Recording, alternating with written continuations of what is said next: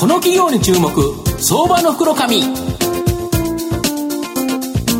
このコーナーはマイナンバーセキュリティのパシフィックネットの提供 SBI 証券の政策協力でお送りします。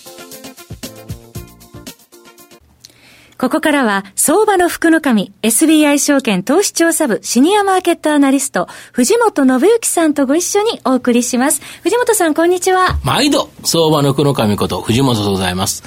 マーケット、ちょっと落ち着きましたかね。ちょっとね、えー、落ち着いた感じありますよね。はい、どうですかね？なんか来るたんびにですね、うん、おあれの相場ばっかし金曜日来てですね、うん、まあ今日はなんか落ち着いていいなという感じでですね。これでもうちょっと出来高がね、商いが増えてくるとね、はい、もっといいんですけどね。そうですね。うん、で、まあ来週以降ですね、まあ G10 というもあってですね、はい、えー、相場がいけるかなというところあるかと思いますので、はい、その中でですね、やはり注目されそうな銘柄ご紹介したいなと思います。はい、えー、今日はですね、証券コードが、えー、3299えー、3299東証一部上場、まあ、先日されたところなんですけど、えー、ムゲンエステート、えー、代表取締役社長、藤田進一さんにお越しいただいてます。藤田さん、よろしくお願いします。よろしくお願いします。このムゲンエステートさんは、本当に直近ですね、この2月に上場したと、あ2月に東証一部にですね、えー、マザーズから、えー、昇格されたという企業さんで、はいうん、まあ、株価今1844円ですから、売買単位100株単位ということですから、約19万円弱ぐらいで買えると。いう企業さんで、まあ、首都圏を地盤に、まあ、中古の不動産の買い取り、再販、これをですね、メインビジネスしている不動産会社という形になってます。で、仕入れた中古マンションを、えー、自社のですね、関連子会社でリフォームし、うん、で、販売、専門業者に販売しているという形になってまして、で、高度な、まあ、情報収集力、投資判断力、物件管理能力、技術対応力、まあ、中古不動産に関するですね、もう確かなこの目利き力に裏打ちされた、まあ、不動産のプロフェッショナル集団と。いうことで、まあ、社名の無限というのは、うん、まあ、あのー、限界のない方の無限ではなくですね。そうじゃないんですか？はい、違うんですよ、これ。うん、これはですね、社税であるですね、無限、夢を現実という形でですね。夢を現実にする。まあ、はい、あ夢を実現しだ。夢を実現し、理想を追求する。ここからですね、夢を現実という、あ実現というところから無限という形そっちの無限なんですね。はい。で、首都圏ですね、1都3県エリアの中古不動産流通の活性化におけるですね、まあ、重要な担い手としてですね、今後も大きな成長が期待できそうな、えー、企業なんですが、はい、で、あの、社長ちょっとお聞きしたいんですけど、はい、御社は実は仕入れとですね、販売を同じ担当者がされるということなんですけど、これなんでなんですかね？はい。これは、あの、うん、えー、利益をきちんと管理できると、はい、一件一件の利益を管理することによって、その大きな利益につなげていけるということに考えています。うん、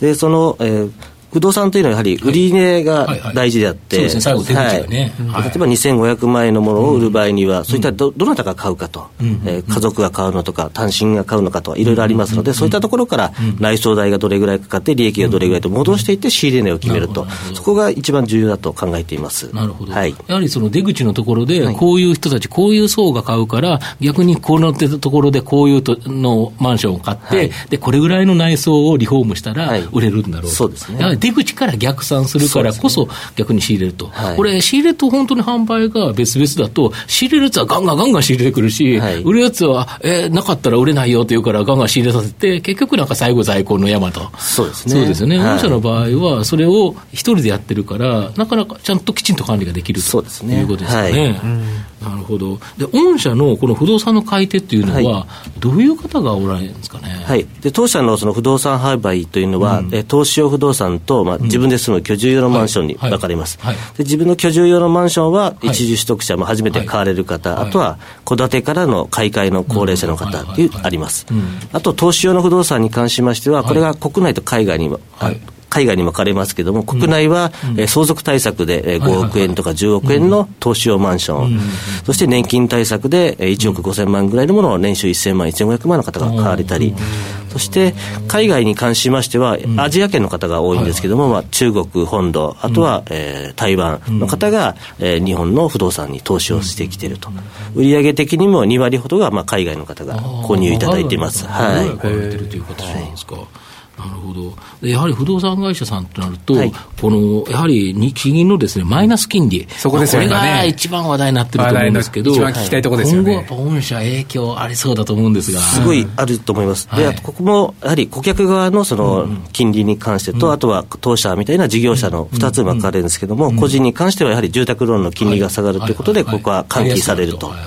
あります。そして事業者にとっては、やはり金利が下がりますので、うん、調達コスト下がりますので、ここもすごくウェルカムな部分になってくると思います。すね、はい、しかも御社、今月、はい、えー、東証一部に昇格されたところというと、はい、今から交渉が楽しみという感じですかね。そうですね。やはり、まだ交渉してないっていうか、今始めています。やはり3月までにきちんと、うん、えー、量的にもそうですし、金利の、まあ、下げてもらうという保証をきちんと今、している最中です。うん、はい、あとこれ、住宅金利なんかね、10年固定でもう0.5だっていう話ですもんね、うん、今日あたりね、伝わってるのでもね、これ、低いですよね。そうですね、お買い時だとは思いますね。ね買買う人にとってはね。買う人にとってはね、持ってる人にとっては、まあ、僕、変動金利なんで、まあ、多少減っていくので、いいかなとは思いますが、上がられるよりはよっぽどいいですけど、今買う方が、もっと有利だったなというのは、なんとなく思わなくはないですけどね。過去に買った人にとっても、うちもそうだな、そう考えたら。なるほど。なるほど。で、あと今後のですね、はい、やはり御社、かなり成長しそうだと思うので、今まで何パーセントぐらいで成長してきたんですか？そうですね、40%以上ずつで、年率ではい、年でしていますので、今年の計画はまあ20%ちょっとぐらいにしていますけれども、はい、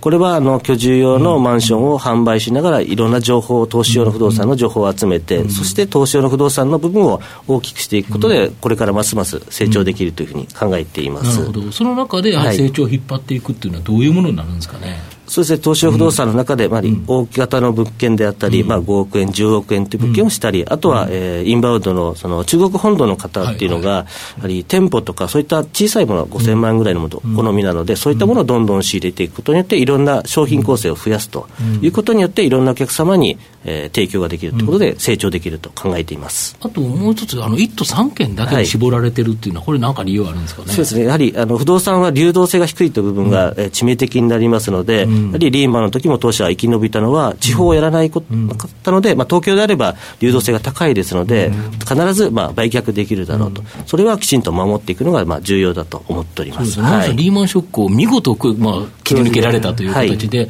一つその秘密として、はい、なんかあの銀行さんの取引数数が非常に多いというふうに聞いたんですけど、そうですね、当社はあの、まあ、都銀さんも含めてですけど、まあ、40個ほど都銀さん、地銀さん、新金さんと、昔からお付き合いいただいているところを数多くすると、やはり支店長の権限でその、えー、貸し出しができなくなるということはどうしてもありますから、うん、それをリスクを回避するために、えー、いろんなところに分散しているというところが、えー、重要だと思ってます、はい、なるほど、これで分散して、しかも今回、東証一部に上がられるということでいうと、うん、まあ、来期以降、非常に成長が期待できるという感じですかね。そうですね頑張ってやっていきたいと思ってます。はいなるほど。で、今回、この無限ステイさんは、実はこの2月に、この、はい、えー、東証一部に昇格されたということは、うん、来月が楽しみなんですよね。来月末、東証一部トピックス参入と、はいはいね、いわゆるインデックス買い、はいはいはい、クジラ買いっていうのがですね、うん、この期待できるという形になりますし、そうですね。まあ、このまさにですね、この日銀のマイナス金利、当然その無限生産が借りてる部分も有利になるし、逆に販売される、まあ、買う人の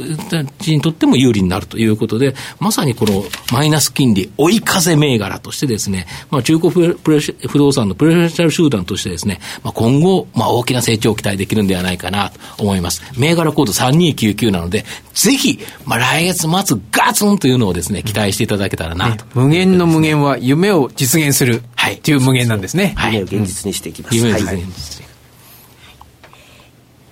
今日は証券コード3299東証一部上場ムゲンエステート代表取締役社長の藤田進一さんにお越しいただきました。藤田さんありがとうございました。ありがとうございました。藤本さんありがとうございました。どうもありがとうございました。ありがとうございました。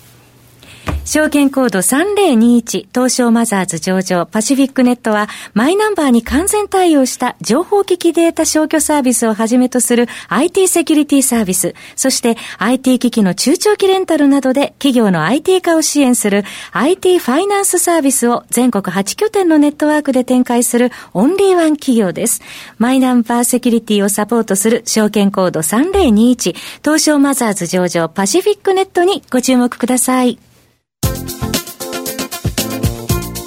この企業に注目相場の福の神このコーナーはマイナンバーセキュリティのパシフィックネットの提供 SBI 証券の政策協力でお送りしました。